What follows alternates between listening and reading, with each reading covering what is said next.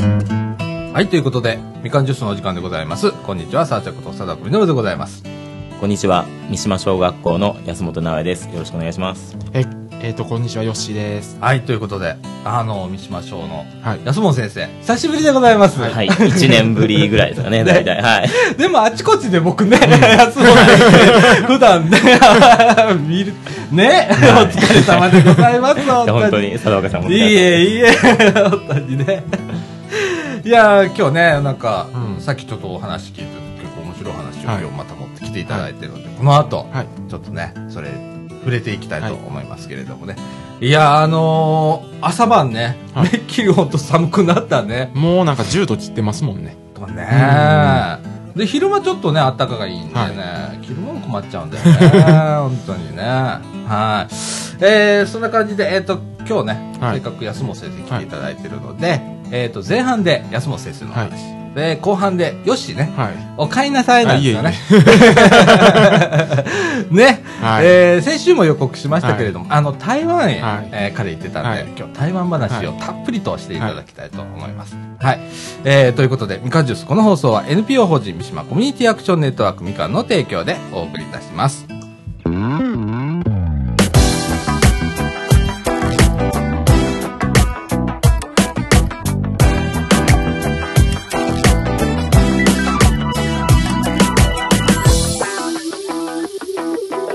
三島小学校3年生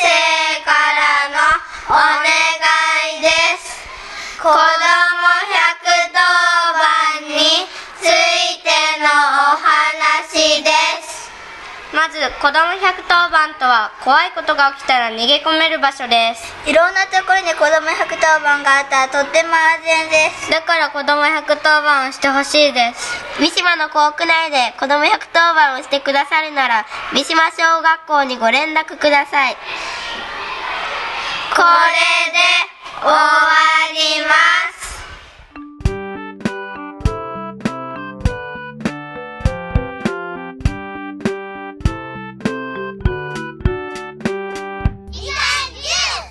はい、ということで、中枠1のお時間でございます。時刻の方は14時22分という時間でございます。はいはい、安本先生、こんにちは。こんにちはいやいや、さっきね、なんか、ちょっとね、あの、話聞かせていただいて、なんか、三島省また面白い取り組みをやってる そうじゃないです そうか。ねはい現在3年生でん三島の安全を見つけようということで、まあ、三島小学校校区の安全にちょっと目を向けて子どもたちと一緒に学んでいるところです、ああ、具体的にはどういうことをそうですね、あのまあ、今一番やっているのは子ども110番っていうものと、あとは道路に置いてある飛び出し人形について、ああ、飛び出し人形ね。飛び出し人形ああ、これ結構面白いんだよ。なんか結構マニア。アもいますもんね。いるよね、うん写真バシバシ撮ってね。写真バシバシ撮って。ああそういうホマニアいームるペねージにザーっとともう飛び出し人形だらけっていううペん。ージもありますし、あるよね。うんほんで、各地いろんなキャラクターがいてね。あれ結構面白いんだよね。みたいですねねえちょうど沖縄行った時宮古島ですね宮古島守くんっていうなかなか濃いキャラクタ ーがあったりしてたり、はい、本当ね、あの、地域地域でね、うんいろんなキャラクターがいてね、あの、本当ね、面白いんだよね、見ててね。はい僕もインターネットでね、一時期ちょっと見てた時期があって、あの、ちょっと調べるとね、はいえー滋賀県に工場があったりだとかして、滋賀県、なんか全国一なんか飛び全出し国人形があ一るみとたいです いうところで、あったりね、えーあの、そういう飛び出し人形、そうですね三島地区でもはい、はい。広めようとそうですいうことで、ほなんか、茨城は茨城でデザインが、もう定められた感じのものがあるんですって。そうですへねえ今回いろいろ私も調べていったら、はい、隣の松栄校区も同じような人形があったりしてて、あーはい、で毎年どうやって、まあ、あの地区委員さんが三島省の場合は、うん PTA の地区委員さんが中心になってあの古くなったものを変えてくれたりとかしてるんですけども、うんまあ、木の板をもらう型があって、うん飛び出し人形、まあ、坊やから来たのか男の子かなっていう型があるんですけどそれに色塗っていくみたいな感じなんですけれども。うんまあ、今回とにかくあの地区員さんがそうやって飛び出し人形を子どもたちのために裏で支えてるんだよっていうところをうんまずは掴んでいきたいなと思ってええやっていたんですけども、うんでまあじゃあその飛び出し人形が一体校区にいくつあるのかとかどこにあるのかっていうのをとにかく子どもたちに探検させに行こうと思って、おーはい、ミッションとして出しました。面白いですようんね。えこれそれ大体どれぐらいこの地域あるんですかちなみ大に。体20ですね。へーあ20 20あります。 20はいはあ。あんまり、あ、でも、うん裏通りとか歩いてたら、あるわね。うんあるある。はああ。あ、20箇所。い、へー20箇所でしたね、大体。はい。うんまあ、20ちょい、20ほぼ。はい。それぐらいでしたかね。本当に、あの、私たちも事前に、飛び出し人形については調べずに、うん。子供たちグループ作って、あちこちに。本当にわあの先生がこう連れてったら、あどこにあるんだってこのまで分かってついてくるだけなんで、うんまあ、安全気をつけながらあの保護者のサポートをたくさんいただきながら、うん。一グループにあの大人一人ついて、ええもう先生なしで自分たちで探しに行って、はい、20箇所見つけてきましたね。よいいね、なんかそれね。いや、ほんで、もっとこうなったらいいんじゃねえとか。そうですね子供たちその飛び出し人形を見つけた時にうん。まあいろいろ注目してたらもうボロボロやんと か、色色はげてきたやんとうか。ん。これじゃやっぱり存在感ないよねっていうようなことを見つけていったんで、うんうんじゃあどうしようかって言ったらまあ色つけようとか、うんじゃあそれを PTA の人にお願いしようかっていう意見もあったりはしたんですけども、でもやっぱ最終的に自分たちでやったらいいんじゃないかみいいたいな。っね。そうそう。てなったんで、まあ私たちもそうなったら面白いし、ありがたいなと思ったら子供たち言ってくれて、うんじゃあもうそれなったら、あの、地区員さんに一回連絡してみたんですね。そしたら、あの、もう地区員さんも一緒になって、じゃあ一緒に色塗ろうか、みたいなことになってですね。はい。そ白いうねなんですよ。じゃあカラフルなやつがこれから出てくるんだ。三島は。どうどうなるかちょっとね、わからないですけども。もうはいいや、でもね、注目されてるのはね、面白いやつ。面白いですね。 とんでもないやつ。もう、あの、でも、とんでもなく、とんでもなく凝ったやつとかね、ありますもんね。ねえ。でね、下手くそなやつの方が、目いくんだよね。 いきま すね。で、印象残るんだよね。で、うんなんかもうフォーマットが決まってて、同じ色で、同じ形で、同じサイズでっていうのがダーッと並んでても、うんもうこれイメージ入ってこなかったりするんだ。だからね、うん個性的なやつ。ねえ。なんか、どっかの、のあの、どこか忘れたけど、飛び出し人形、メガネかかかけてましたもん。 え、リアルなメガネ。リアルなメガネ と、そう。な。カーネル・サンダース何みたこいれな。って。 そんなんもありますしね。ね、あの立体的なやつとかね、うんあったりする地域もああのるし、ね。子供たちもどうするって言った時に、うんまあ、いろんなアイデアありましたね本当にあのビュって飛び出すみたいなやつ とか、ロボットにしたらいいんじゃないかみた いなでもそこのお金はちょっと捻出できないなみたいないや、でもね、本当あのーこれからね、うんあの、そういう、う今は型みたいなところから始まってるの、今度はもうデザインもこう考えて、ちうょんっと面白いやつを、こう、うんね、どうやったら目立つかだとか、うんどうやったら面白いかだとかっていうようなね、そうですね。できるしね。うんまあでもすでに今回あの色なんかはちょっと蛍光っぽい色とか目立つ色をしたらいいんじゃないかっていうアイデア出てたりとかおー今多分三島小 PTA っていうのがあるんですけどその文字を、うんまあ危ないとかなんかこうメッセージ入れてもいいんじゃないかみたいなのは子供たちからも出てましたけれどね、ああ、なるほどね。はいあー体の部分あたりにうーん。いや、子供面白いよね。うんあのね、頭柔らかいから。もうね、おじさんぐらいになったら頭が固着してるから、うんどうしようもないんだけど、もうとんでもないことしてくれるのはやっぱりね、子うん供たちだからね、どんどんそういうのはね、そ考うえですてねもらってね。そうですねね、面白いよ、ね。まあ、子供たちも多分後々ずっと作った後うもんその地域にねずっと暮らしていくので、うんあああの時あれ作ったなみたいなんでほんまやね。残っていったらすごくまあじ将来的に自分たちがこう街づくりまではいくかわかんないですけども、まあうんちょっと街を見る視点みたいなのがそうよね愛着が湧くというか、そうですねそれもありますねうん地元は愛知とはちょっとあれだけどね、うん。うん、参加したっていうのはがいなんかありますよね。うん、あとは、あの、子供110番。そうですね、子ども110番っていうのが、まあ、大阪府の取り組みでもあるみたいなんですけれども、うんまあ、三島省独自でもこうやられてるみたいなところが昔からあってですね、うんまあ、危険な目にあった時に、あのいつでも飛び込んでいけるうん助けてくれるっていうのはそんな場所でして、ええでまあ、その数はこれは夏休みあの私の学年一緒に探しに行ったんですけども、でまあ10年ぐらい前ですかね安全マップっていうのがあってどこにその子ども110番があるのか何箇所ぐらいあるのかっていうマップもあったんですけども、うんまあ、そのマップ頼りにまあ10年前だったんでどんなもんかと思って探したんですけども、うんまあ減っているっていうているっていうのがね、のがありましたね。うーんあのー子供110番ってね、はいあちこちのコンビニだとかうん、あとはね、JR の駅なんかでも、改札するとこ行ったらうん子供110番って書いてあって、まあ飛び込んでおいでよって、なんかあったらすぐにおいでね、みたいななんとこかろ。パン屋さんとかにもあったりしますよね。するよね、結構身近なとこうんろ店に、とか。うん。ね、あったりすだるんかだけらど。なんか店の数が減ってるんじゃないかっていうのもありますしね。それはあるかもしれないそういううん町自身町自身のの店が減るのうでん設置数が減るみたいなね、あと一般のお宅にも貼ってあるところがあったりするそうですね、それはまあ多分多くは三島小学校とつながりある家庭だったりとか、まあ、うんもっと言えば保護者のうん PTA の方が多くやられてたと思うんですけども、うん多分その看板が、まあ、あの年月減るに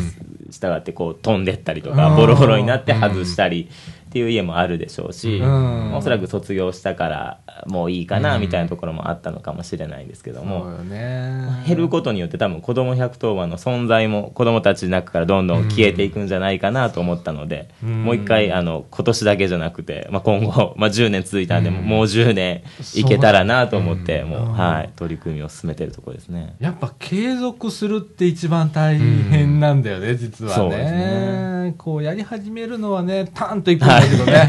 やった時はねそうよね楽しいですし、うんうんいやこれね減ってるっていうのはちょっとショックだよね逆に僕増えてんのかなと思ってたんだけど、うんね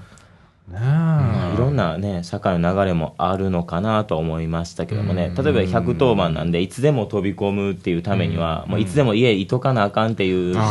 あ避ーけてるというか方もおられるのかなと思ったりもうんしましたけどもなんか僕のイメージは本当にお店だとか駅だとかっていうところがあって、一般のお宅っていうのはねあの安本先生から聞いて初めて知ったんだけど、あー僕もそれ聞いた時にわっと思ったのよ、この家いなかったらどうすんだろうとかね思ったんで、うんでもそれ課題だよねいろんなね、そうですねうんでまあでも子供たちがその前さっき言った飛び出し人形を探すと同時に子供110番の家も探していったんですけども、うんまあでも事前に私たちが調べたうんあの場所以上に見つけてくれてですね、は例えば滝井さんの うちだったんですけど、このラジオ聞いてて、あ滝井さん、つながったってなったんですけども、 はい、でも子供たち、あの、あインタビューも行ったんですね。なんで110番引き受けてくださってるのかってうんいうことやったら、やっぱりあの子供たちのこと考えてくれていたりですね。うんはいでその自分たちの地域が安全だっていうことが、あの、安全にしていきたいという思いがそうだねあって、はい、子供たちに伝えてくれて本当にありがたかったなと思うんですけども、まあ、でもまさに子供たちやからできたことですね、滝井さんのところに行ったのは、まあ、あの事前に子供たちが行くんでお願いしますっていうことは言ってたんですけども、うんまあ、何件かは本当に子供たち飛び込みで行っ て、うんはいうんお話聞いてきてたのでい やそれが滝さんいうのがおもろいよな今日もね、この1階にいますけどね、普通に、毎週ね、えー本当いろんなところにつながるなと思いま本すね。当でもね、これね、僕も、こう、地域で活動したりして6年ぐらいになるんですけど、6年やってて、その凄さがだんだんと、じわじわと分かってくるみたいな。で、本当安本先生言われたみたいに、どっかで繋がんだよ ね。あれ え、その人知ってんのみたいな。うん、でもそんな、こういう活動とか、でしてないとなかなかそういうことにはならないじゃないですか、普段。そうですねね、あと、まあ、PTA とかっうてんされるとか、結構顔が広くなるんだけど、うち子供いないんで、そういうつながりもないしってなったらね、いや、本当あの地域の、こう、あ、すぐ孤立すんなみたいな。うんうん、その中で、えー僕はこういうところに飛び込ませていただいて、6年間こういういろんなことやらせていただいて、で、いろんな人とつながることができてって、またそれで面白くなってきそうでて、すねじゃあ次何しようみたいな。 うちはね、こんなラジオってバカなことやってるけど さ、でもこれを通じて何かできるんじゃないかだとか、また新たに何かがつながるんじゃないかとかって、まああの、他の地域でちょっとやってないことやろうかなみたいな、うんんももあったりするんでね。そうですね。うんでも本当一歩踏み出したらどんどんつながって、で、また行きたいっていうところにつながっていくなとは思いましたね。ねえ。私もちょうど7年ぐらいなんですけども、うん三島、はい。本当じ、あの、じわじわ分かってきましたし、分かって、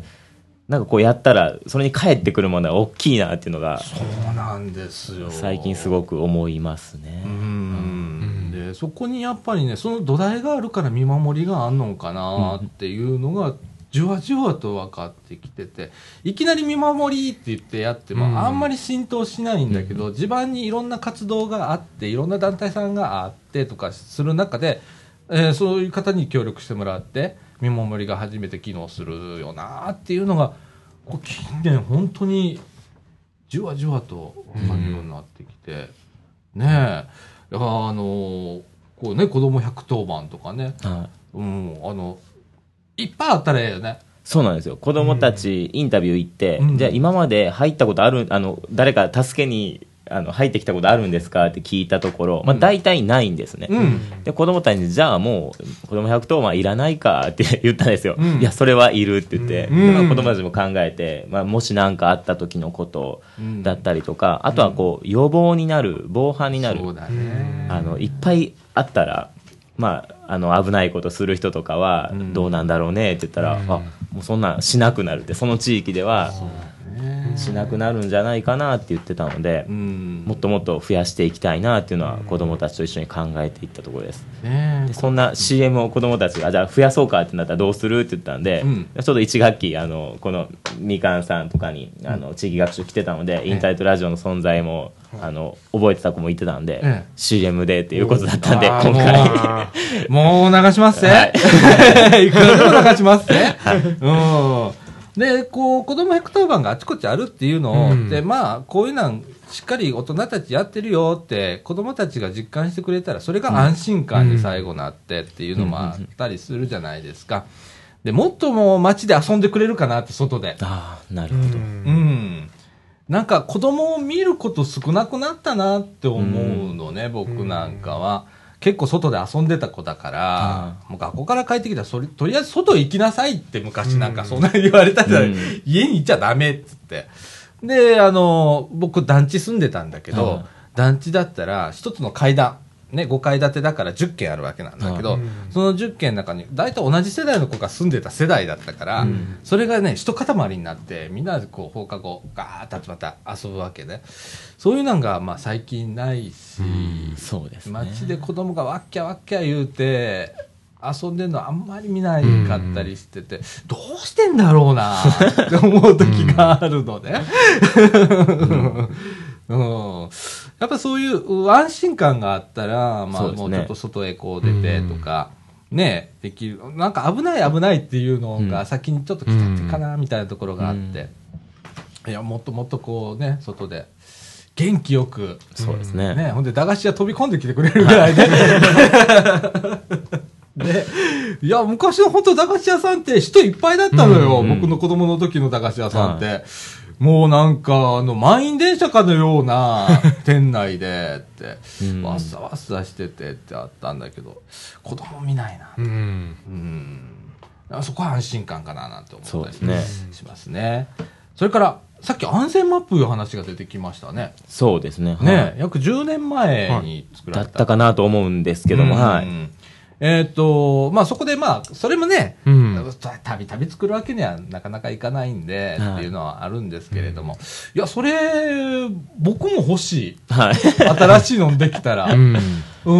で、なんか地域でね、こう、そういうの作ってう、ん小学校じゃなくても、うんこれ高齢者の方もとかあって、はいうような安心マップっていうのもあるし、またこれ JR 駅できるじゃないですか、うん平成30年の春かね。 30年春ですね。うんうんで、それに見据えて、また街の構造変わるのでい、ほうほうほうん、そこで、まあ、一個作るとかね、うんなんか、もうでも30年春だったらもう1年ちょっとですもんね。う、うんん。う本当ですねう。ん。なんかそこでね、結構一つのケーキになるかなと思ってるんですまあよ。ちょうど三島の会議、夏に何回かあったじゃないですか、あのアイセンターで行われた、ええあそこで意外とあの坂道が多いとか、なんかそんなね、うんあのなんていうんですか、その道のことだったりとか、ええはいうんそんなことにも触れてたので、そことも本当に確かにつなげていけたら面白くなるなとは思いますけどね。そうですね、はいうんなんかワークショップでね、そういうのがあって。なんかね、昔は、なんかボードに、大きなボード、今でもアイセンターうん残ってるんだけど、はい大昔にボードにこう危険なところとか、ここは安心できる場所とかって書いた、マップは今でも残ってるんですよ。僕何回か見見せてもらったことあるんですけど、ピンがさいっぱい刺してあったりするんですけど、えーそういうのワークショップを、ね、子供たちと一緒に、うんこうん高齢者と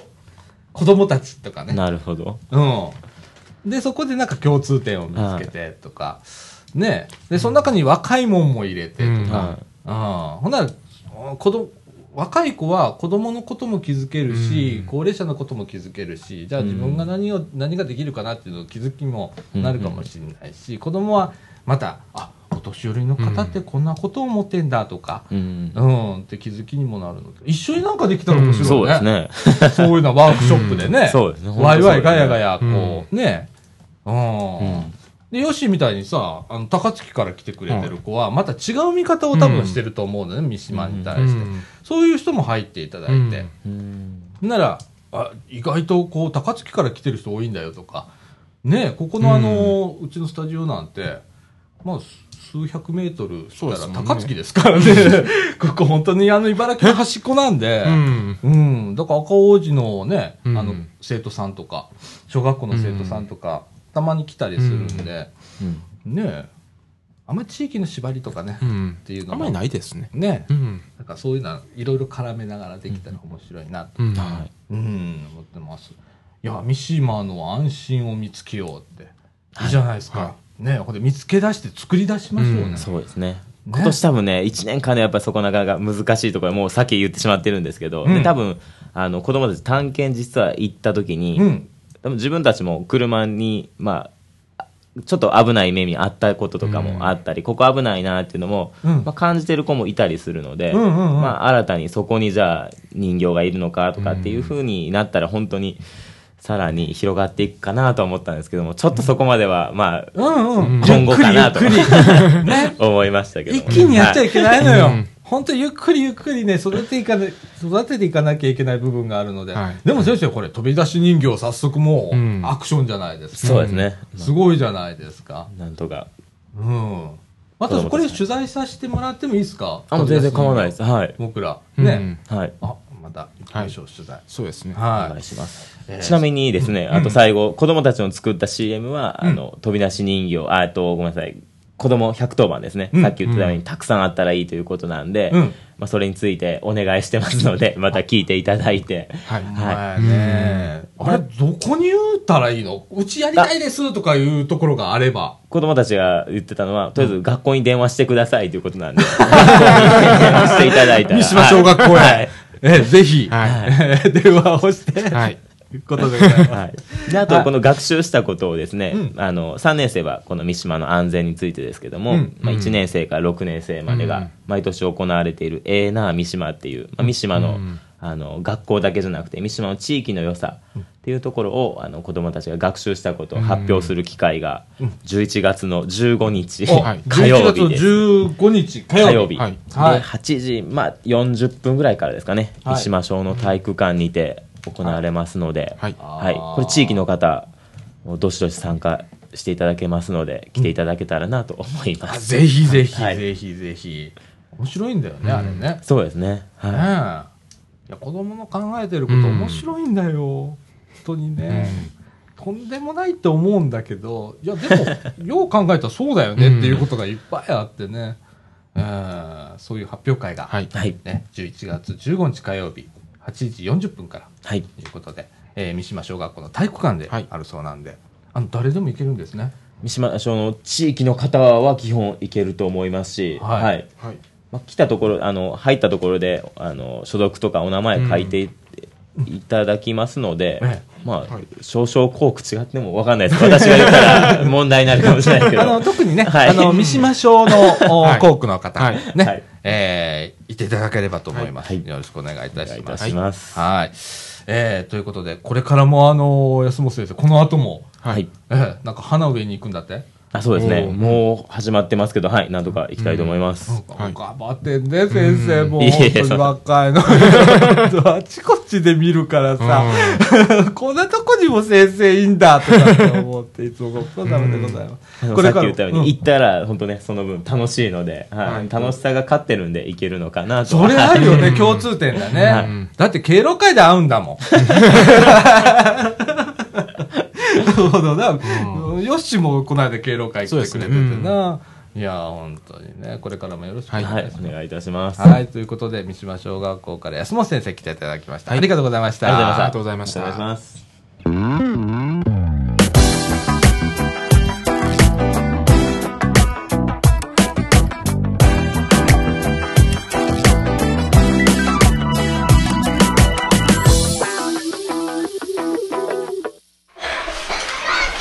僕たちは三島小学校の3年生です今西河原の地区の子供110番が少なくなっています子供110番を引き受けてくれる人がいればお願いしますもしもやってくれる人がいれば三島小学校に電話してくださいお願いしますこれで終わりますせーのバイバイ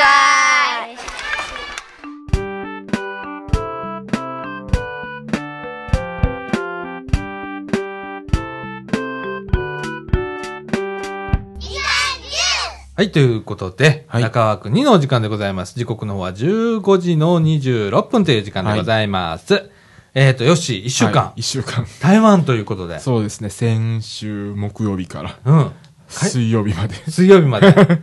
いやいや、楽しんできましたはいなもうでも天気が良くて良かったですわ。おー、よかったねもうでもずっと30度超えてましたけど。これ、この間行ったあの、沖縄と同じぐらいの気温ということそうで。なんですよ。ねえ。えー今回はですね、台北と、はいそ台れから北、台台中中、それから台南。台南高高尾尾。はい、うん高尾市ンねええー行ってきたということで、はいい、やいやいや、まず台北から、はい。あどということ、いうよりかは、はいこの台湾ってどれぐらいの広さなの、あのー、九州ぐらいの広さですね。ああ、九州ぐらいの広九さ。州ぐらいの広さです。あー広いね。広いですよ。ねえ。んおーで、台北はね、まあ、第二北って書くぐらいだから、もう有名な台湾の北川北川、で首都首都ですね。ということでね。はあ、台北、もう、どこ行っても、 ああの、ビルですわ。 ビル東京みたいに。大都 会。大都会。はあ、東京みたいな感じなんだ東京みたいな感じですよ。あーなんか人口聞いたら1000万。 1000万ですね。しあの周辺地区の合計で、合わせて。うん。ああ、でっかい。でっかで、で、あの、で、あの、あの、地下鉄ももい。うん。う、もういっぱい走ってて、ああ、網の目のように走っ網てるのわけです目のよう。に、網の目のように、あ、ああの、路線は、あの、6つぐらいですね。はあ走ってます。栄えてんだ。栄えてますね。へうえ。ん地下鉄も2、3分間隔に1本出てますし。めっちゃ出てるやん。出 てますよ。御堂筋線みたいなことになってるわけや。そうです、そうです。へえ。いや、台北何見てきました今回は。台北は、あのー、あの、シーメン町っていう、あの、あのすごい若者の街があって、うん。で、そこで、あのー、ああああのそういう街でも屋台とかがいっぱいあって、うん。で、なんか餃子とか食べたりとか。あで、あ、あと、夜市ですね。うーんうんあの、C 面長って若者が多いって言ったじゃんか。多いですね。えーっと、え、み南みたいな感じ南大みたい阪で言ったら。だあら南と北が一緒になったような感じのところですね。あうー、んなるほどな。うんまあ言ったらちょっとあのーなんちゅうの、服買ったりだとか。そうですね。雑貨買ったりだとか、うんちょっとここじゃれたみみたいな感じの。もう、あの、若い子が多いゾーンですね。あ、なるほうどん。な。そういうところそういうとこ行っ行ったり。行ったり、夜市行ったり、夜になったら、うん。すごい、あ、あ、ああの、出店が見て、あの、いっぱい出て、おうおうおうそれでいろいろ食べるという。ああーなんかのがあの、あれみたいだね。うん博多のなんかあるじゃんか。そうです屋台以外みたいそうなです。あんな感じ。それが毎日ややっててそういうのがああ。なんか向こうの、あの、食べ物ってすごく安いです安い。うん安いねえ。うんああ。いいくらぐらいってなんか、抽象的だけど。 だからあの今回使った3割ぐらいが食費なんですよ、ほうほうほうほうほう。あとは交通費と宿費の費用でああ、それだけ1。万円もかかってないかもしれん一週間で。 1週間でああ。そ三食食べて。うん一食いや3食どこころじゃないかもしれへんちょこちょこ食べてるから そう、うんそんなに安いんだ。安いですわはあ、すごい面白いよね。うんえ、な、な、特に印象に残った食べ物って何かありましたかあのー台湾でしかないんですけど、うん。臭豆腐っていうあの臭い豆腐うんうん、あ,、うん。。りますすよ、うん。ね、あれがね初めて食べたんですようん。どうだったほぼ豆腐でしたねそうなんや。うんえ、匂いはどう、やっぱり匂うわけ匂いは生ゴミみたいな 匂いがするんですけどでも口にすると、普通の豆腐匂いがちょっとある豆腐ああ、なるほどな。微妙だ な。ああ、そうなんや。うんえ、それは何お豆腐自身はあんまり、こう、味ついてないじゃん。なんかお豆腐に納豆菌みたいなのに入れてなんかそれにそういう液液体に漬け込んでうん。それでまあああの焼いたりまあ焼いたり揚げたりとかしててそういう料理ですねあ、そうなの味付けは味付けはあのースパイシー風味のやつ選んだんですけどうん。うんえー向こうの方は大体どういう風な味付けが好みなわけまああっさりしたり香辛料ちょっと入ったりとかそういうやつがああ、日本だったら結構あの、お醤油かけて、こうんうね、あの、生でいっちゃうみたいな。あれは生では食べれないですわそうなんだ。匂いがきつすぎやってぱこう、揚げたりだとか。ああ揚げたりとかした方が食べやすいですねなるほどな。まあそれとあのビールが合うというそういうああ、なるほどね。うんああ、わかるわかうる。んあーいや、他にはどういうもん食べましたかあとはうん。あのええエビ飯台南で食べたんですよ台南ではあええええエビ飯っていうのを食べたんですけどうんうん。あのエビのエキスと醤油とかいを混ぜて炊いた たたあの炊いたご飯にうん。いっぱいいいいっぱいエビが入っああ、炊き込みご飯みたいな感じそうですね。炊き込みご飯みたいな感じですねああ。炊き込みご飯というかリゾットあの辺かなリゾもッうちトょっと柔らかい。水分がいっぱいあってっていうん水分がう。あるうんあそうあ、まあそうだね。あれは美味しかったですよ B 級グルメとされてるんですよ台南では、ああ、そうだうんね。ああ、 なるほどね。ああ。えっと、なんか台北で、うんえ、電気屋街があったのは台北あの一応電気屋街は台北台中台南高尾全部あるんですよ、うん。一番大きいのが台北ですね台北、うんああえーあなんか日本でいうこう日本橋だったり、うんこう秋葉原みたいな感じのとこなのかなそうですねで秋葉原は台北で日本橋はああの高尾ですねあーどっちか言うとなもうそんな感じだ、ああそうなんだ、うん、うん、へえやっぱ安いのかね結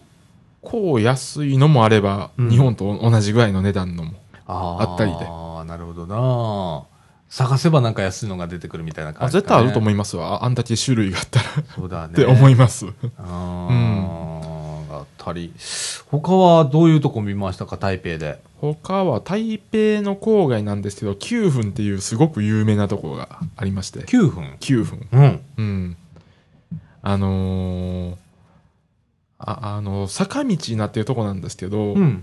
ああの商店街みたいなとこうんであのー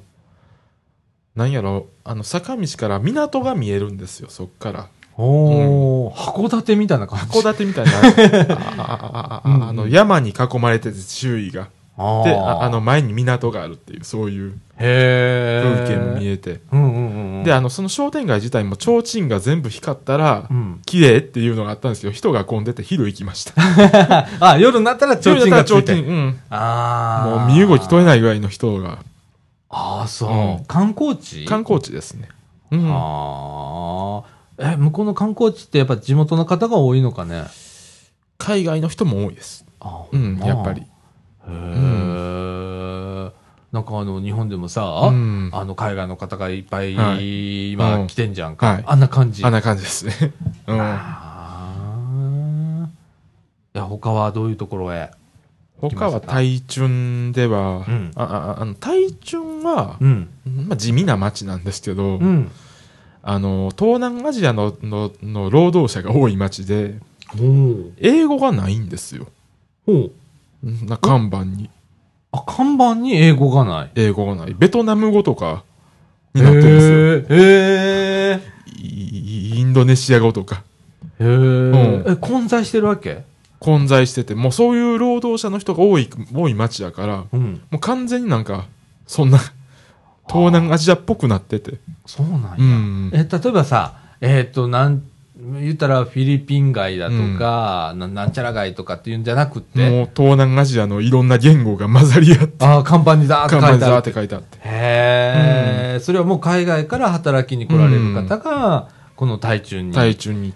多いっていう。そうですねベトナム語が結構多かったですああ、そう。うんへえ、おすごい意外だね。うん初めて知った。うんはあ。え、台中っていうのはなん、えっと、町の規模で言ったらどんな感じなの200万人ぐらいなんですけど歴史はそんなにないみたいあ、そうなんや。な、うん、えー主にはどういうまあ産業みたいなのがあるの、産業は工場とか多いみたいでだから海外の方が台中うへんそうです来られるわけだ。うん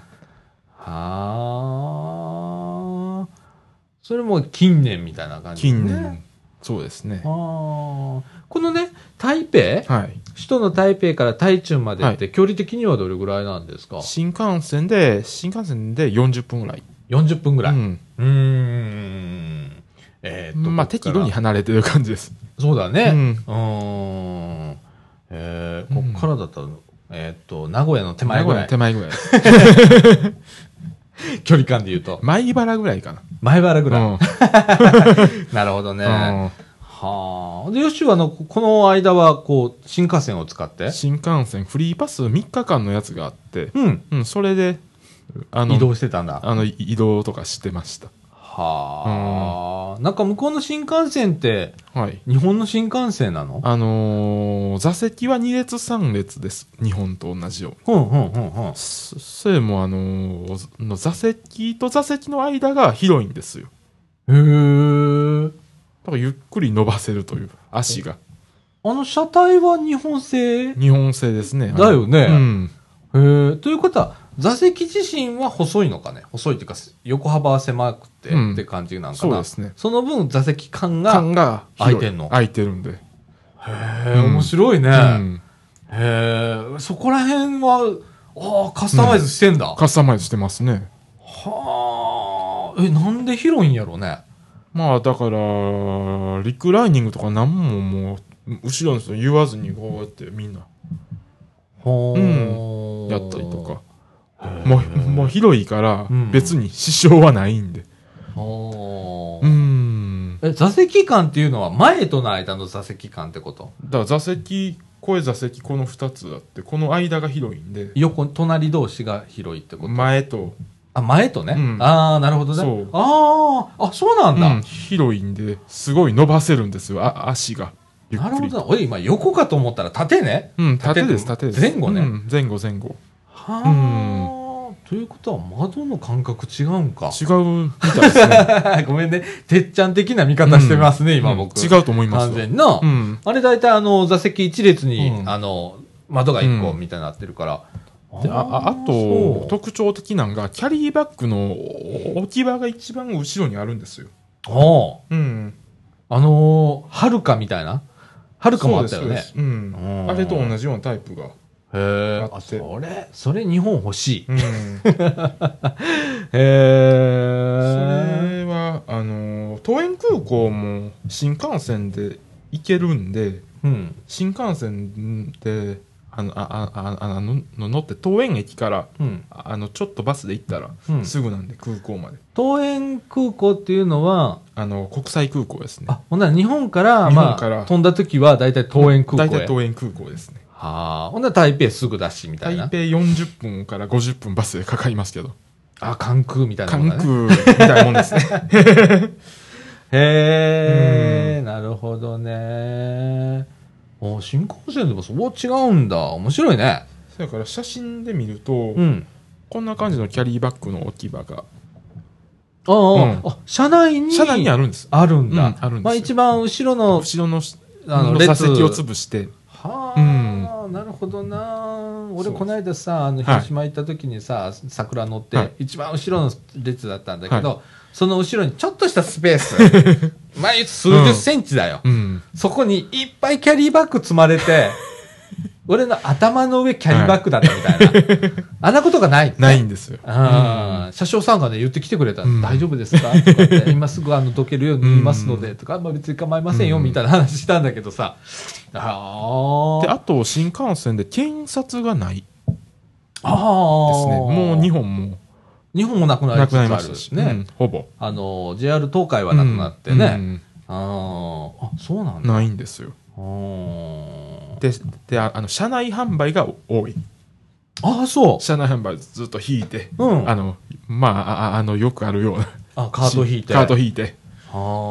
はあ、あの売ってるもんも大体一緒一緒ですね弁当とかお茶お茶あービールコーヒーみたいなであのお土産もお土産物あー、なるほどね駅弁はどんな感じ駅弁はあのあ80元、まあ、日本円250円ぐらいで安っああのーああの牛肉弁当みたいなうんのがあ大きいやつがはあ買えますの安っ安いですよ安っなあ、うんし新幹線乗ったら結構すんで なああの駅でほれ駅はい弁屋さんあんじゃん、うんあっこ行ったらさ大体1000円前で後あの一番高いのが北海道弁当という弁当があって120円ぐらいですね120元ってなんぼそれから400円ぐらいそれでも400円。 なんで北海道なんえいやいやだから海産物 とか、うん、北海道の、そうなんや。うん、はあ、そういうの売ってん売だっ。て売ってますねへえ。であのーあの車両の形をしした箱とかもの弁当もありますもんああー、はいはいあのはいよくはいはい。あの、お子様お弁当。子様弁当みたいたいな、うん、な。はあ。日本とそっくりやなそこら辺もな。やっぱな。うんああ。うへえ。んで、台、台地はまあね、そういうう、んなんか工業地帯工業で地、帯でで、うんまあ海外の方がいっぱい住まれてるっていうところで。次、あの、台南。はい台南はもうこっちで言ったら京都ですねほう。まああの昔の都みたいな古都みたいこな。とですねうん。ああああだからビルとビルの間に寺とかがあったりしてーまさに京都みたいななるほどな、じゃあ観光客もそこ多いみたいな感じなの日かな本人観光客あんまり見なかったですけうど、んうん、そこそこ、そこそこ、うん、交交通の便がちょっとと悪いんですよ台南はそこ新幹線通ってないの新幹線が通ってますけど市街地までバスで40分はかかる、ええー、ドン引き行きにくいとこなんですよほんまに行きにくいな行きにくいんでそすよれなえー結構大きな町でし大ょきい町です200万とかそういうレベルの町ですけど新幹線通らなかったんだ新幹線の駅はあるんですけど離れてるんですよ、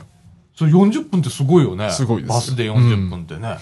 へえそうなんだ、うん俺はてっきりその町の中に新幹線が通ってると思ったら違うんだね、うんそうなんですよはあ面白いね台南なんか見ましたか、台南はだからああの孔子楼っていう孔子が住んでた、うんそういう、あのー建物とかうん、ああとはあああああとは林百貨店っていうのが あって、うん、なんかあの林百貨店あのー日本の統治時代のうんにああの日本人が建てた百貨店あきっと林さんが建てたんだろうね林 さんですよ、うんが今もう林百貨であ店のとして残ってんのああの、いやあの、ああの、一時期は貸しビルやったんですけど、また復活したんですよ。ああの、リノベーションで。林百貨店として。それも最近の話。最近、2013年ぐらい。もうめっちゃ最近じゃんう。ん最近、で、わざわざ林百貨店として、林百貨店として、そう。へー。面白いね。うん。はあで、ああの、そこは名、あの名産品とかうんうん、売ってるんですよ。台南の。ああ、お土産センターみたいな感じ。であの当時のあああああの当時の百貨店のロゴとかもうん忠実にああ、そのま復ま受活けして継いてで。うん受け継いでて、うん、ああ面白いよね。そそういうなの、ね、んかそういうそういう古いものを新しく変えるといううーん。へえ、面白いね。面い白いところですよ。よまあでも、あの歩いてて飽きない街でしたね。うんね、台南は。ああ、そうう。んへえ、うん。いろんなものがあるんだ。いろんなものがあります。うーん。そやから外食がやっぱり多いんで、食べ物屋さんに困るというか、どこ行っていいか困るという、 そういうあ、それぐらいもう選び放題。選び放題みたいな。もう、ちょっと歩きゃもううん次出てきてみたいなそう、感うじ。ん。ああ。えー向こうの人外食がすごく多いっていうことだようね。ん。ああ。朝ごはんとかもそうなんなのかな朝ごはんも多分、あの、朝、あ朝4時ぐらいからヤムチャの店とか行ってますもん。へえ。ああ、そうなんだ。うんああ。ほんで、単価が安くてっでて。台北とかでも、市内だったら4時とか5時で店開いてますもん。ああ、そう。うん朝早いとこであれば。はうあ。で、えっ、と、高尾。はい、高尾、カオシュン。ね、もう高尾なるとだいぶこう、南の方へ。南の方ですね。もうああああののああのの気候も熱帯気候なんであ。あやっぱり暑あ暑くやっぱ違う台北と高尾なると、ちょっと違いますわやっぱりやっぱ違うんああ。であああああの高尾はうん。もう端的に言ったらお大 阪みたいな街あ、そうなんや。へえ。え、どういうとこでそれを感じましたなんか交通のカードのシステムが違うというえ、どういうことどういうこといやなんかあの独自のカードシステムを使っててはあ、なんか高尾だけうん、そうそう、高尾の、ああの、地下 鉄だけ。で、なんか、あの、あの、ああの、台北の、うん。あの、カード、あの、交通カード持ってたんですけど、うんあの、高尾でチャージができないという事態。全く使えなくなるのいや、あの、チャージができないですよ、機械で。ほうほうほうそやからコンビニでチャージして。ああ、コンビニ行きゃチャージできるけど、うコンビニ行かなきゃいけないみたいな。そはう。あ。 窓口でもできないという。はあそういう。なんか事情があるのかなみたいな。そやから、ねまあ、あの、あの、独自にうん。カードを作ってしまったせいか、あうあ、ん。ちょっとやっちゃった感がやっちゃった感じ。ある街なんなでんす、ね。か某ピタパみたいな。あまり詳しくは言いません いみたや、いな。言いません、みたいな。あーで、高尾は、港町なんですよ。ほうほうほうほうほだから海産物が結構ううん。新鮮な、新鮮で、ハマグリとか。ああ、いいうんね。いいね。なんかあの、やっぱ南の方っていう亜熱帯になってくると、置いてある魚もちょっと違うんじゃない違いますね。なんかちょっと彩りのいいやつみたいな。海 鮮海鮮系の店が多かったんですよ。だあから、いいね、うん台北の人もお刺身とか食べるのお刺身は多分食べないと思います。生じゃ食べない。生じゃうんやっぱり火通して。火通して。まあでも、あの、あの日本料理屋さんっていうのがいっぱいあって、そこでは刺身で出してるみたいです。なるほどな。もともとのあの台湾の方はうん生で食べるっていう習慣はないんだ。ああ。まあでも台北といえば吉野家が、ほあの、日本よりも進んでて、う。おーあ進んでる。進んでるんですうよ。ん。なんか個室の座席とかあるた、 西吉野家があってちょっと高級感のある高感じ級感。のある。えうーんそれ台北それ台北なんですけど。うんうんうん。なんか、あ、ああの、吉野家はどこでもあるんですよ。へー、ああの、向こうの会社のやってる、やってる吉野家なんですけど、ほう。あの、メニューが多い。とりあえず。そうなんうや。ん。へえ。じ ゃあまあ、日本の吉野家をイメージしたらもう全然違う感じのものになるのか。そうですね。うまあ、牛丼とかもありますけど、うんああの あのパフェとかもあるんで すよ、あ、そうなんうや。んええ一応牛丼の吉野家ってことになってんの、うん牛丼のあのマークがあんの日本と同じほうじゃあ牛丼屋さんなんだ、ね、牛丼屋さんなんですけど。どでもパフェもあるみたいサンドイッチもあるしな。吉野家にサンドイッチがあサるンのドイッチがあるへえ。モーニングセットでもうファミレスみたいになってんねでやコーヒーも出るしはあ、ファミレスやん、それはあ。だからそっちの方がウケるんだろうね。やっぱ向こうのところはね。うんはあ。でもいろんな日。本の飲食店も出て進出してますよ、ビアードパパもありましたし、ね、何ビアードパパって。へシュークリームえう。ん、ほんうま。ん、ああのココイチもありますし、ああ、そうなんうや。んカレー屋さんが。カレー屋さんへえ。向こうのコンビニも結構面白くてうん。うんコンビニうんうん。なんかさっき、あの、なんか、よし見せてくれたはい資料の中には、はいなんかファミマがあったりだとか、ねこれローソンだっけあのああのセブンイレあブンセブンイレブン、ファミマおとおお OK マートっていうのもあるしハイライフっていう向こうのか、どこハイライフ。ハイライフってほうほうほうほう向こうの資本のとこもあったりしてまあでも一番多いのがかかファミマかセブンですね向こあうあ、はそうなんや。うんうーん、面白いとこでミスタードーナツがあったりねう。んそごうってあんのそごうはありますあの台北高尾にそごうってあるんですよへ え。三越もある。ありますねあの新興三越っていううん三越なんですけどはあ、あと無印良品とかね、無印良品へえ。なんか行ってて別になんか違和感があるとかないんだろうね、きっとね。なんか日本と雰囲気コ似ンてビんのかなニで違和感があるんじゃないかと思われるのが、うんコンビニふにコンビニ袋が出ないんですよほうほう。どうすんのだから袋いるときは言わななダメなんですよ、ほうほうほう。うん、袋くださいって。そうそうおーそれは無料なわけ。無料で、おうんーあ、黙ってたらもうそのまま。もうそのまま渡されますねは、あうん、ということは向こうの人結構買い物袋持って歩いてるとかそんなんかな。そうう。いう感じですわ、うんいいね。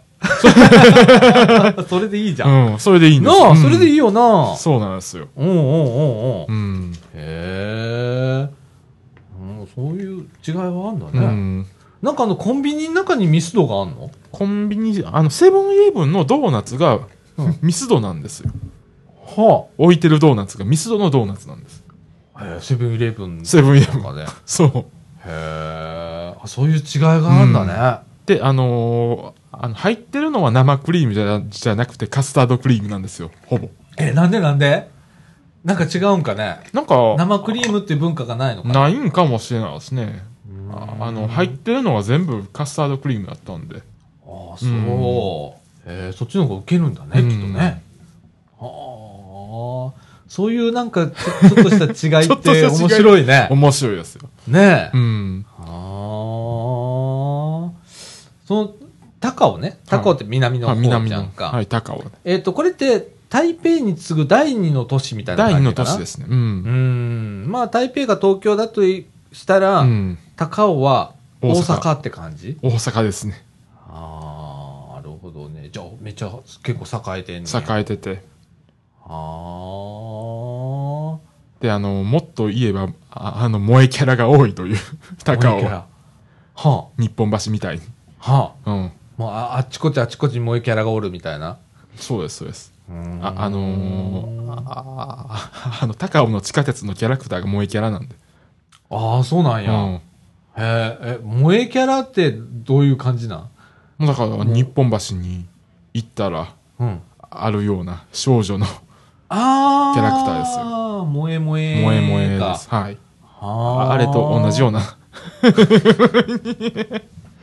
へえ、うんななんでそうなったんやろうな、高尾な。わかんないですよあっていうなんかその辺が大阪に似てるようなというーうん、ちょっとな、べ、うんベタなところ。ベタなところうがん。えーやっぱ台北と高尾って言ったら雰囲気もだいぶ違ってくる。だいぶ違う。いますし、うん。あの、あの台湾ってあののああの言語もうんうんうん結構いろいろ違ってたりするんで。あどういう違いがあるのそれから標準語は中国語なんですけど、うん。あ、あ、あ、あ、ああの、台湾語とか、ビンナン語とか、昔の台湾の言葉っていうのはまだ残ってて、はあ、あれ客は、下語とか、うん。その、日本でいう方言みたいなものそれとも全く違う言語なのかなから、全く違う言語、なんかその辺ちょっと、あい、微妙なんですけど、うん。結構違うんですよ。ああ、そうなんや。うん。まあ言ったら、あの、東北弁うん。あ、それ一人ねにえじゃ近んいかもしれないです。ああ、そういう違いがあったりするんだ。台北の人は大体何語を喋うんり中は国んの語が多いですね。中国語。で、あの、あの漢字は難しい方の漢字で、うん中国語が主です。へえ。じゃあ住んでらっしゃる方が、うんまあ中国から来た人が多いかな。なんか、あの、昔からの制作で、なんかそうなったみたいですけどね。へえ、うんそうなんや。はあ。じゃあこれ高尾ぐらいになってくるとどうなんの高尾ぐらいになってくると、いろんな言語が混ざってるんで、あの、あの地下鉄の放送なんかは、うん。あの、中国語、語、ビンナン語、客下語、英語、日本語なんですよ。うーわ。え、それずーっとかかるわけかかるんですよアナウンスうん。あ、日本語も入ってんの日本語も、あ、あ、あ、あ、あの、主要、あ、あ、あの、主要駅で入ってます。へえ。あの、地下鉄では。でもすごいよね、そうんういういろんな言語が入り乱って入り乱れて、っていうのが、うんそれで共存してるっていうのがすごいですよ。なうあ、ん。えーということは、まあ、台湾の方って、うんいろんな言語喋れるそうですね。で、いなあいろんな民族もいますし、あーうん少数民族の方とかも。あーじゃあもう花からバイリンガルな感じなんだそうですね。へえいいね、んそういうなのね俺関西弁しか喋れないなで も関西弁関西弁も怪しい標準語もっと怪しい俺どこのどうなってんだろうって思う時があるんだけうど、ん。そうかやっぱこうね生まれうんた時からいろんな言語と触れるう機会の多いうん。国なんだろうね、で、まあ、交通といえば、あの、原付が、やっぱり圧倒的に多かったですね。原付バイク原付バイク。おーもう、もう日本の25倍ぐらい走ってますよ。 25倍25倍。 もう、あ、ああのーゆな、なんかよくテレビでやってるじゃないですか。ネタみたいにうんうんバイクが走る風景って。うんあれなんですよ。はあ。もう、もうあの交差点どうやって曲がったらいいかわかんないとか。それぐらい、うあん。 あ。で、あの、ちゃんと歩道とかに、ああの、ああのバイク置き場とかがあっうて、んうんうん。へそこで、そこもいっぱいなんですよ。え。バイク文化バイク文化、自転車とバイク文化ですね。うん車の所有率はあまり高くないんかもしれないね。車もでもあの、日本よりは少ないけど、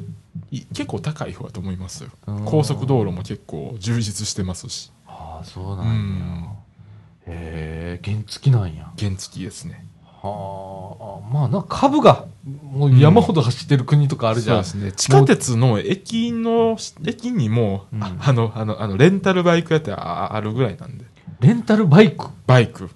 銀チャリ借りれるわ原けチャリ借りれる。あのレンタサイクルみたいな感じうんそうのですそう感です覚で銀チャリ借りれる、そうです、そうです。はあだから日本を旅行してる人でももうもうもう国際免許証か持ってたら借りれるみたいで、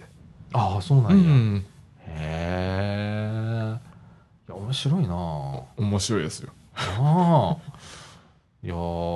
こうどうなんだろう今回ねヨッシーが、まああの行ったのは台北からうんずーっとこう南下していって、高尾までそうです行ったみたいな感じで、えーっとそれもなんか台湾をぐるっと一周する形で鉄道がこう幹線が通ってんだね幹。線が通ってて、ねうんで今回は西側西川そうですをもうぐるっと回ったんでね、行ったんだよね。ああほんまにうん東海道線みたいにもう人口の多いところをうん、走る東海道ベルト地帯みたいベなルとこトろ地帯ですねああ行ったわけだ、もうであの今回は行ってないけれども、えー、台東東側、はいとか、あっちの台方東はカレンとかそっちも観光地みたいで、あうあん結構こっちになるとローカルな感じになってくるってそうでいう。すねあうう海沿いを走る電車とか、ーあーもう、そういう風景が。あーなるほどな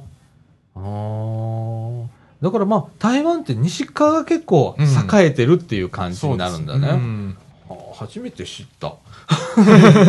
そうなんだ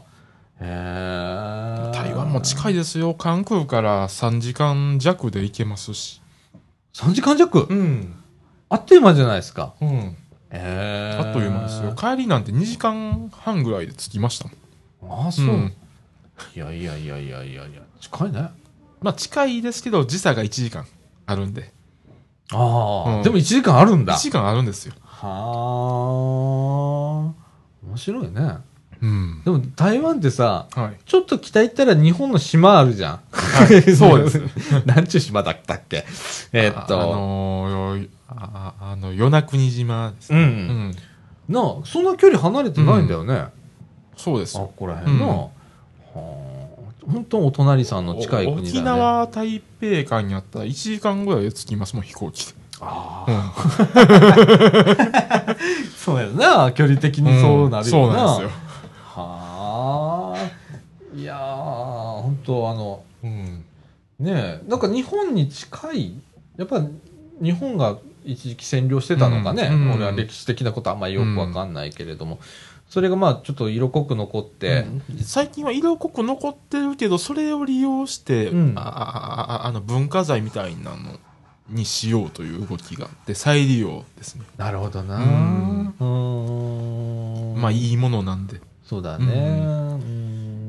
んまあ、特に鉄道の駅とかはもうほんまにそその当時のままのところが多くてそうだね、あのーさっきね、ヨッシーからね、うんいっぱい写真見せてもらって、うんその中に駅舎のね、はい外観の写真があったんだけど、まあ、東京の上野駅みたいうな、ん佇まいそうのですね駅だとか、ああ、そっか、あの時代のものを、まあ、日本人がば、こううん占領しちゃって、駅舎建てた、うんあそのまま残ってんだって、まあ、時代的に同じ時代だったから、そううんあなるほどねーと思ったり。であの高架化とか地下化するんですけど、うんそそれを残したままでっ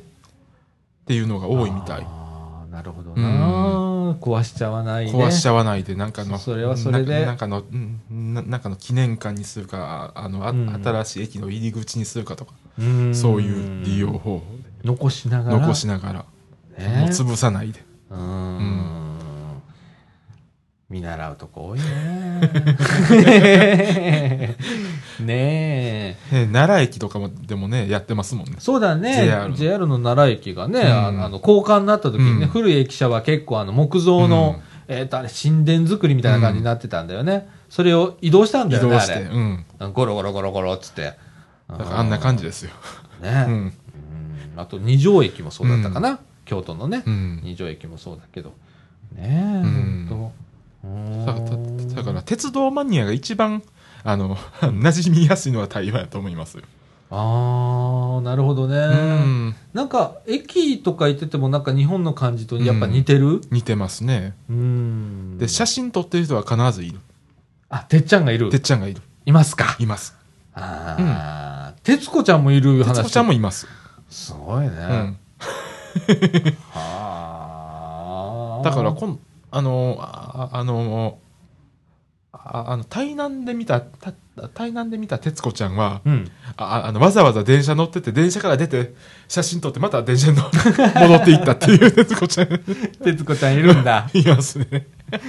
ねうん。うんだから生活にこう、うん鉄道が結構こう密着してるというか、そういう国なんだろでうあね。と、あ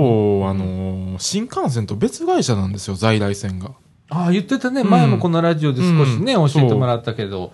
みたいね。それであのあの競争してるんですよ。うんうんうんうんうん。いいことだ、そうなんです。本当に。うん。これはね、切実に思うんだ。そやから最近なんですよ、よ在来線の、の、うんの、の、の特急は、あ、あ、あ、あの、台北高尾っていうのができたの。うんうん、ううんんあのね、あの、上手だなと思うのは、言ったらね、新幹線を別会社にしちゃうんだよな。うん台湾の場合ね。そうなんですよ。日本の場合、在来線を切り離して、うん第三セクターかなんかにそうしちなゃうんでんですすよよ。。うん。。ここがね、結構大きな差があるね、実はそうですね。この考え方の違いってね。ううん。ん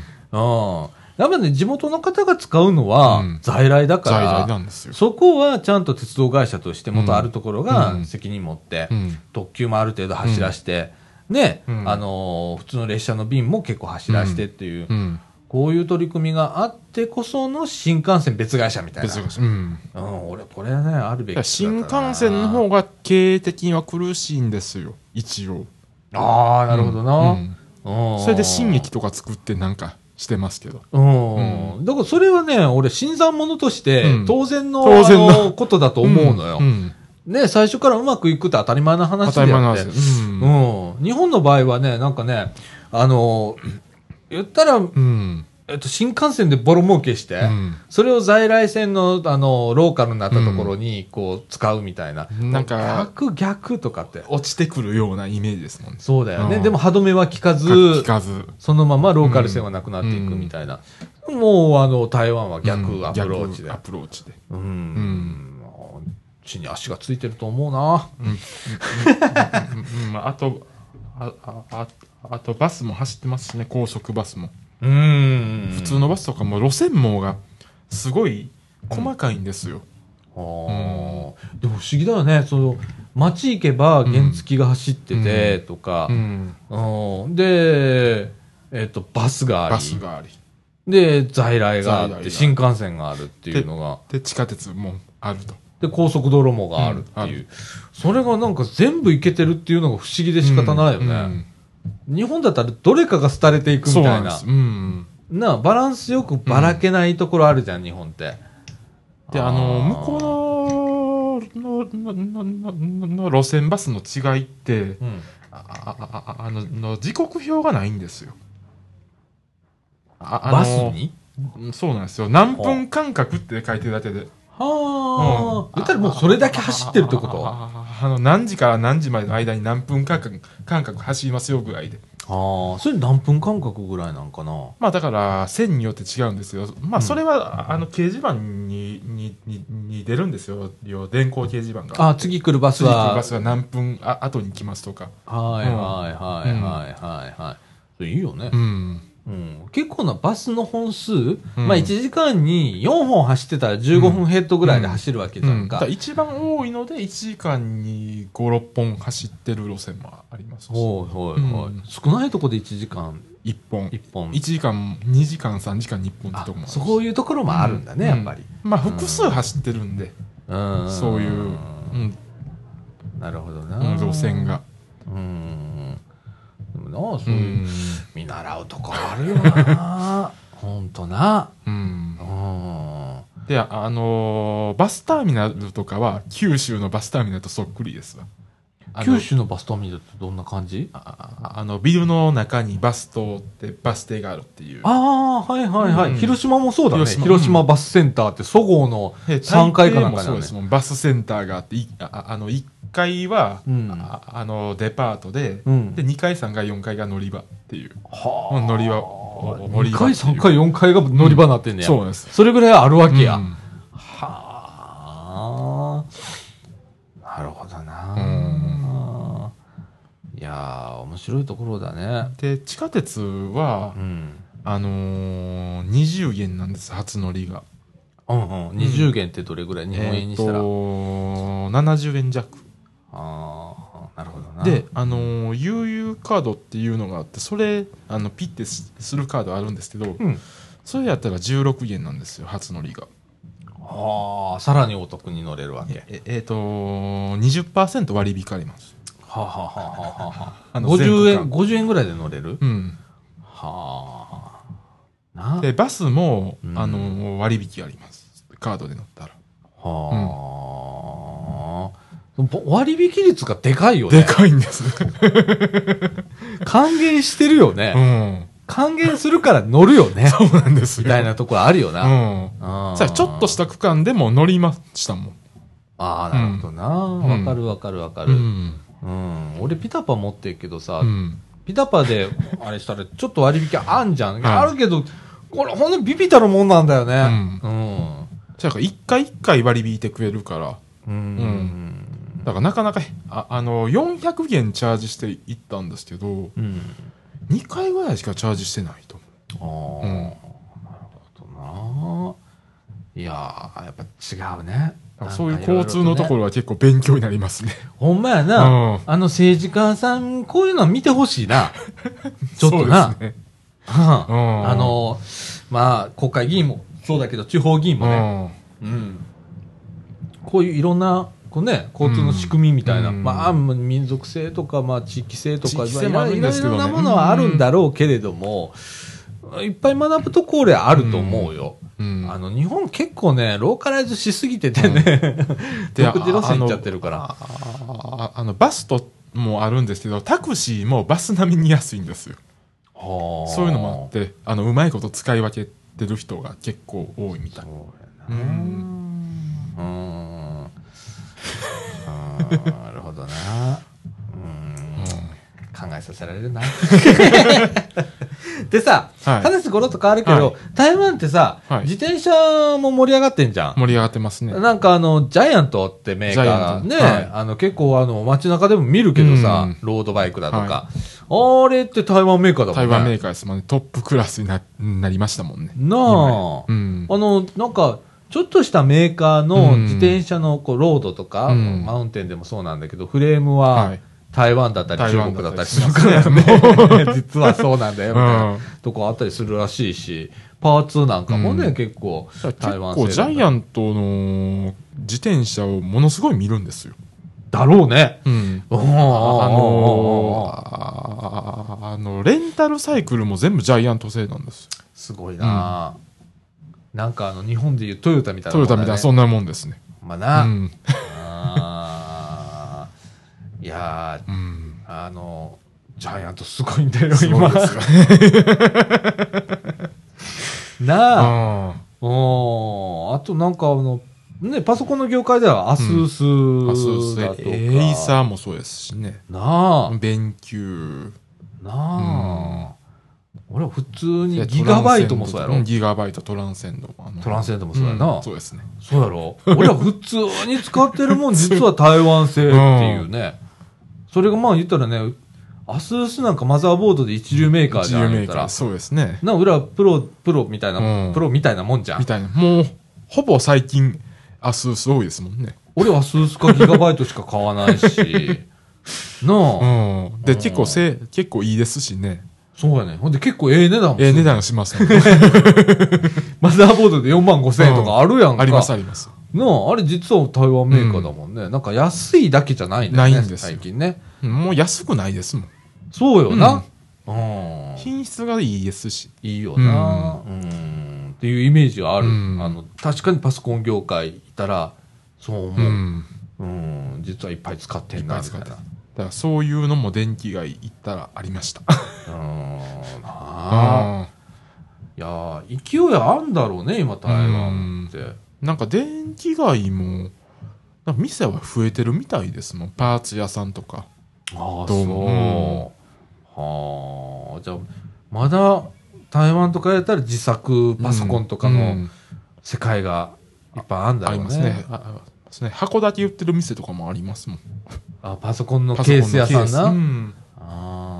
あ日本そういうのは少なくなったもんねそうですあのねパ自作パソンコンでパソコン組み上げる人って減ったじゃんだいぶ減りましたねっていうかデスクトップ使う人減ったじゃん、うんみんなノートパソノーコントになパっちソコンゃがってるからさうんうーんなあでノートパソコンからタブレットになってきてますもんね今そうだねどうもうんうんだけどね俺なんかはあのメインで使うパソコンは、あのデスクトップのパソコンで、うんデスクトップですね必ず自作でうんケースから選んで、何もマザーボード選んでとかってやるんだけどさ、うーんそういう時代じゃなくなるもんねなん かねいつからみたい な。そうそうそうそうそうそう。へえ、面白いね。ああ。ね、台湾。台湾こう、ね。なんかバラエティに飛んでるというバか。ラエティに飛んでますねこうね、あの、うん九州のぐらいの面積、うんね、島国なんだけど、こう、その中でこう、これだけのバラエティなものがあるって結構面白いよね。うん九州の中に東京と大阪と名古屋みたいなのがあるんだからね。そうなんですこよれってすごいよね。 すごいですよ。うん。こうんれコンパクトなところにキュッてねキュ。ってああ。いや、これは面白いね。面白いですよ。うん。あーいやーコンパクトシティってこういうことかもしれないねと思う時があるね、この地図を見たらね。そうですね。あーへえ。よし、なんか、その他なんか、これは言いたいぞみたいなのあったあと、やっぱり、やっぱ夜が賑やか。ほうん、やっぱり、やっぱやっぱ夜市ってのやってるのもあるけど、う。うん。もう子供たちもうん、やっぱり、あの、夜、いるんですよ。夜。お親子連れとか10時過ぎても。ほう。ううんうんうんうんん。で、ワイワイガヤガヤ喋りながらご飯食べてたいっていう。あーあー、なるほどな。もうそこら辺ももう文化の違いだよそう。ね。 12時前ですけど、うんうんうん中学生ぐらいの 子がうん3人ぐらいでご飯食べてたりとか、子供だけで。子供だけで。はあ、だからもう考え方が違うんだろうね、うんきっとね。うーん。で、海鮮粥とかでも、あれは300円ぐらいですね。100円やから。あーそんなんで食べますしね。ちょっと高いやつ。ちょっと高い言うても300円。 300いいねーいいねーまああの、多分、なうんん、なんちゅうかな。うん、貨幣価値がちょっと違うから、 3分の2ぐ、い三分、半分から3分の2ぐらいですわ。半分から3分の2。ああ、なるほどな。ううんん。そう考えたら、まあ、えっ、と、現地の人から言うとうん、安い感覚ではないんだよね、きっと。まあでも現地の人からしてもちょっとややっぱり安い安い。ですね。うん。面白いよな、こういうなんな。うん。だ向こうの人だったら1食あたりにえ300円400円ぐらいの感覚でいるんかな一食だから大体軽いもん食べるんやったら30円40まあ50円やから150円かうんそれぐらいかこでうに日弁本当やっ人たら300円ぐらいうん、うんこう日本人のこう貨幣価値みたいな感覚でいくと、うんそれがまあ1.5倍ぐらいになる感じかな、うん安いよなうんであーいいなパパイヤ牛乳っていうのがあってそれが一番美味しいです何パパイヤ牛乳そうそうパパイヤ牛乳ほうえどう普通の牛乳にパパイヤが入ってんの、入ってるいやあのパパイヤあああのミキサーでかけてほうほうほうたやつ入っててへでえコンビニでも売ってるんですよそれパパイヤ牛乳として結構メジャーな飲み物としてもうものすごいメジャーですね、へーもうどこ行っても売ってますもんあほんまにうんへーああああとスイカ牛乳とかスイカ牛乳スイカ牛乳スイカ牛乳、うんはあだから牛乳パックにスイカの絵描いてる やつがスイカ牛乳コンビニやったらまああの日本でいちごミルクみたいな感じの感覚かな、そうですねあー面白いねやっぱね、うんこううん感覚の違いがねああとってかき氷屋さんが多くてマンゴーかき氷もあるんですけど、うんあのトウモロコシとか里芋の入ったかき氷とかあったりしておお、それもなんか面白そう意外とお美味しいんですよトウモロコシとかトウモロコシいうのがすごいよねかき氷にいこれトウモロコシってどどういう形で入ってんのやもうスイートコーンみたいなそのまんそのままんまかき氷の上にうんうんスイートコーンっていスイートうコーン感みじたいな、なうん、でであああと里芋は砂糖で煮た里芋が入っててああなんかそれはなんか、うんうん、想像つくねそうああとタロイモ、タロイモうん、はあとかなんかあのー、麦みたいなのとか、ああはいはいはい、うんあそれもなんか想像つく、うん、あーだからあああ小豆がなんかもう普通なんですよ 普通っぽく見えるんですうよんうんうんそうだね そうだね、うんそれだけの種類があればね、うんああそうかそうかはあ面白いないろんなで国でゼリーみたいなのもあったりしてなんか寒天固めてなんかあのーんなんかパイナップルのゼリーとかも乗っけてあ合うやつもあったり、へえ、うん、なんかいろんなかき氷があるんですよ、白いね、うん、ああ。え、結構、えー気温差ってあるのかねこう年間通じての。やっぱり暑いですねああだからだから高尾あたりだともう冬でも半袖でいけるという、ああはいはいはいはい、まあちょっと台北は寒いかもしれないですけど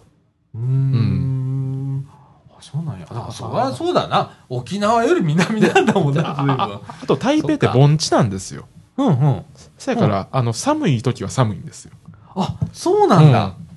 はあだから京都みたいなもんですね盆地なんであーなるほど暑いだか時は暑いけらど沖縄みたいなイメージでいると、うん台北は結構寒くなるぞみたいな寒くなるぞって感じですねあー、まあ長袖はいるかなっていうあほんまに、うんうん俺は年から年中もうあの ーカッカッカーみたいな感じの、かなと思ってた、うんあそうなんだあの高尾まで行くとうんももう年から年中う暑いみ年たがいな年中暑いみたいあなうーん面白いなあ面白いですよーあー羨ましい行ってみていやもう一度行ってみてくださいよほんまにうん日本出ないとダメだね一回はね あのパーツ探し にほんまやな。ほんまやな。買い出しに。買い出しにねえ。ははいーい。あの、よし、一週間ということで。はい一週間ねえ。次はベトナムあたりにでも行こうかなとはあ、ベトナムいいらしいよ。ううんちのかみさん何回か行ってるけどさ、ベトナムいいらしいよ行き。たいなと思っててタイかあとマレーシアかベトナムか東南アジア系をちょっと今後 はなあ、うんベトナムはなんかね、うん食べ物が美味しかったっってて。聞きますねよくう。うんんあっこはね、あの、台湾はこう、ゲンチャリって言ってたけど、うん向こう株ね。カブですごかったよって。 うん。あの、ま、道路渡ろうと思ったら大変なんだからって、命がけよ、みたいな、言ってたけど。うん。なんか、慣れて帰ってきたって言ってたけいど。や慣れますもんああれほんま1。週間もいたらなんかもう慣れますよ慣れるうんあーみ3日まではうん。なんか変な感じするんですようん。そっから先は慣れますよあ、ほんま。慣れって怖いな。怖いで すね うんおーで、今回さ、一週間こう、はい台湾にいたわけじゃんか。で、パンと日本帰ってくるわけじゃんか。日本来てなんか感じるもんあった帰ってきあのて。気温が寒気温がい寒い。寒いああ、その他なんかこう、こうやっぱ日本ってこういう国かと思ったことなんかあったいや物価が高いっていうあ もうそれですねあ、高いってな。うんそうやな、一週間な、そんなうね、安い食い物とかあのさい。つの間にかコンビニ行く時でうも、ん。あのあ IC カードでピッてしたらいいわって向こうで思っちゃうんです、うんうんうん。でずっと。もう IC カードで買ってたんですようんうんうんう。うんなるほどな。であのコンビニにも袋があるとうんうんうんうんうんうん。なるほどな。いやー、いい経験してんな、一週間。本当にな。うん。えー、またほんなら、はいね、今度、まあ、タイとか、タイベトナムとベトナか、ムどとかこになるかわからへんけど、な、はいまたなんか調べてるでしょ、はいもう、すでもにう。調べ てます、な。であの海外に行き始めるとパスポートにあの入国員と出国員ってあるんですけど、うんうん。それを増やしたくなるんですよ、あ、らしいな。うんよく言うよな。ああの、れいっぱいハンコをハンこうコなそうでハンコも違うんで国とか空港によって、うんうんうん、もう言うたら一種のコレクターみたいこなれもくんだだめよ、だね、そう そうですそうなんだよ変な趣味感覚すごいな、うんほんとなで今安いですしね飛行機もほやな、今な LCC がね LCC がねなあ、うんいやあの今回も往復1万5000円でした往復で往復で片道一えー、7500円7500円すごいよな どこ行ってきてんみたいなうん世界になるよな、うんそうなるとなあーじゃあかえってあのなんちゃら税とかっていうのが高く感じるんじゃないなんちゃら税の方が高いのもありますねもうあの運賃自体より あー空港使用税だとうかんなんかそういうのはな、うんあーそうなるよな、うん、であの台湾は入国が楽なんですよあの、インターネットで入国カードっていうのがもう登録できるんでもうんうパスポート見せるだけであの何も入国カード書かずにうん入れるんですよ、もうんうもうあの指紋と顔認証だけしたらああ、そういうなんかあそれって珍しいの珍しいですねあ韓国でもなかった日本でもないしうんまだそこまでは。そうやな。うん。いやいやいや、面白い話でございましたよ。うんはええまたね、あちこち、また行くと思いますけれども、今電話なってるのはいよっしーだね。ちゃうの下だね、下きっとですねうん。ね。はい。はい。ええまたいろんなとこね、は行った時にははいレポートよろしくお願いします。はい。えっ、と、この後エンディング行きたいと思います。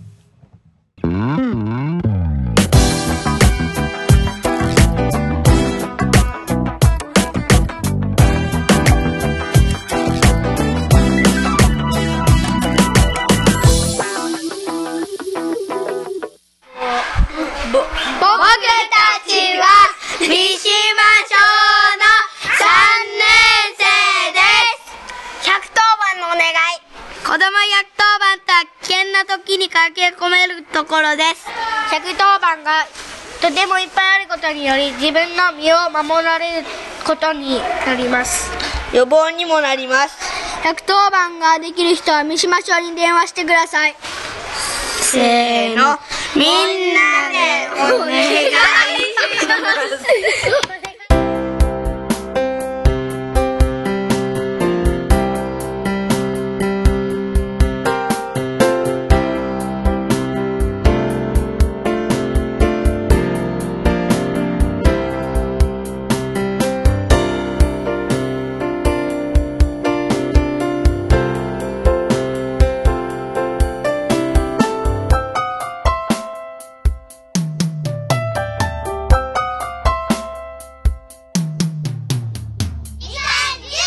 はい、ということで、エンディングのお時間でございます。時刻の方は16時26分という時間でございます。はい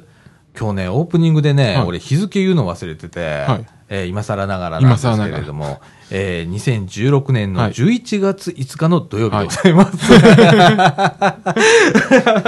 もう巻き巻きで行こうってなったら、変なとこ短縮しちゃったな、みたいな感じなんですけれども。えっ、と、まあ、あの、このラジオでね、まあラ、はいラジオ部っていうね、うん今やってますけれども、まあ、自転車部、自転車部はいいう話もね、はい何回もしてるんですけれども、まあ、初のサイクリンサイクリンググ行きましょうということで、はいはいえっ、と、11月の20日、はい。に、えー決定ということで、えー日曜日ですね。日曜日はい。えーっと、アイダムの方へ。アイダムの方。えー行きましょうということで、往復15キロだっけ15キロですね。えーのルートで、はいえー行こうということでございます。それから翌週じゃない、その週の土曜日ね、はい11月26日の土曜日、はいえーこちらの方がですね、えーっと、卓球大会、はい。 毎年恒例の、えー、菜の花の、はいえー卓球大会なんですけど、これ、ラジオ部もワンチームということで、はいえーこれ、いあの、この、卓球大会がね、はい。日程が決まったら、まあ、あの、サイクリング何日しようって決めようってなってて、えー、26日いうことで、は卓球大会決まったので、うんじゃあその前の週行こうか、はいみたいな感じで、 えー今、サイクリングが、あー11月の20日ということで、今予定されております。また、あの、詳しいこと決まりましたらですね、うんはい来週、えーっと、またお伝えを、えーしたいと思いますけれどもね、えー、ルートとかね、はいええあの、確定を していかないと、ええはいあと、どれぐらいで走れるかとかね。うん。そうですね15キロって俺走ったことないからさ、またあの、山坂道じゃんか。山坂道ですね。ね。はいええどれぐらいで着くのかな、みたいな。ええ一回走ってみようかなと思って、一人で。時速で言ったら、一1時間かからないぐらいですね。片道うん。うーん。1時間。うん。それぐらいが適切。ね、で、はいえっ、と、まあ、今回アイダムなんですけれども、これちょっと徐々に鳴らしていって、で、距離をちょっとこう距離を長めにちょっとずつね、はいえーして、まあ、ロングドライブロングドライブ。ね、えーできるように、えーしていきたいなと思って。はい。でね、僕ね、あの、自転車をね、はいそれ、まあ、半年ぐらい前かな、うん。ちょっとあのいただいたわけですよ、はいあのマウンテンタイプのやつね、でそれほったらかしになってて、はいあのリビングにずっと置いてたので、はちょっとほこりかぶってたので、うん昨日あのしこたまこう洗って、はい磨いてってやってあの油さしてっはてい乗れるようにして、でついでにあの普段乗りって言っても乗らないんだけどね、 これもリビングにあるんだけどね、えっ、とコンパクトな自転車、はい。ね、12インチの車輪ってどうよおーみたいな。珍しいでちすっちゃいちっちね、ゃいなかなか12インチ。ないやろな ?12 いですねインチなんて。うんこいでも走んないんだから、うんもう一生懸命こいでも横からおばあちゃんに抜かれるみたいな、そういうあの自転車があって、はいであまりにも走んないから使わないっていうやつを、えーこれもあの、埃かぶってたんで、うんこれもゴシゴシ磨いて、で、今走れるようにして、今日ちょっと乗ってみようと思って、珍しくね、俺自転車で今日来たの よ。ええ自転車で来たら2、3分で来れるんだけど ね。ええうんあの、久しぶりに自転車乗って、乗ったわけなんですけれどもね。ええいやいやいや、あの、それ乗ろうと思ったらね、そのはいコンパクトの自転車ね。あのね、空気入れてもね、全然入んないのよ。はで、あの、空気継ぎピッて抜くうと、んシューッと音が鳴るの。で、何かなと思って見たら、あの、虫ゴムってあんの中の。虫ゴムが切れてる。あ壊れてんの、はよくわかんないけどさっていう状態だったの、でそれネットで調べたのね、うん一応ね空気入んねえなってな虫ゴムだあ、はい。外して虫ゴム見たらあやっぱりこれ破れてるわっつって、えーっとホームセンターとかで売ってますとかって書いてあって、